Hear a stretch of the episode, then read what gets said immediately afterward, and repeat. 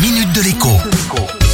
Bonjour à tous. Le mois de mai, c'est souvent l'heure du bilan pour les PME, TPE, artisans, commerçants indépendants et professions libérales. L'expert comptable a terminé d'éplucher les comptes de l'année écoulée. On s'est fait payer ou non toutes les factures émises en 2020.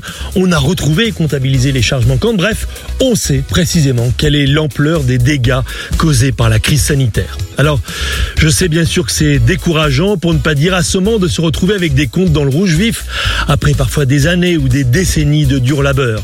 Mais il reste encore quelque chose à sauver. Fort de ce bilan ou de ce projet de bilan, eh vous allez pouvoir demander ou redemander des remises de charges, de taxes et d'impôts. Jusqu'ici, en effet, les demandes de soutien se basaient sur des informations partielles ou non attestées, alors qu'avec un document comptable certifié, on ne pourra plus vous dire il faut attendre ou ça va repartir.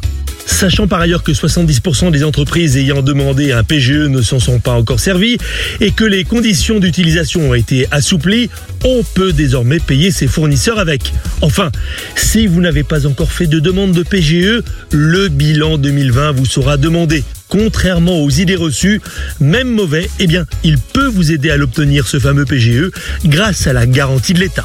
À demain. La minute de l'écho avec Jean-Baptiste Giraud sur radioscoop.com et application mobile Radioscoop.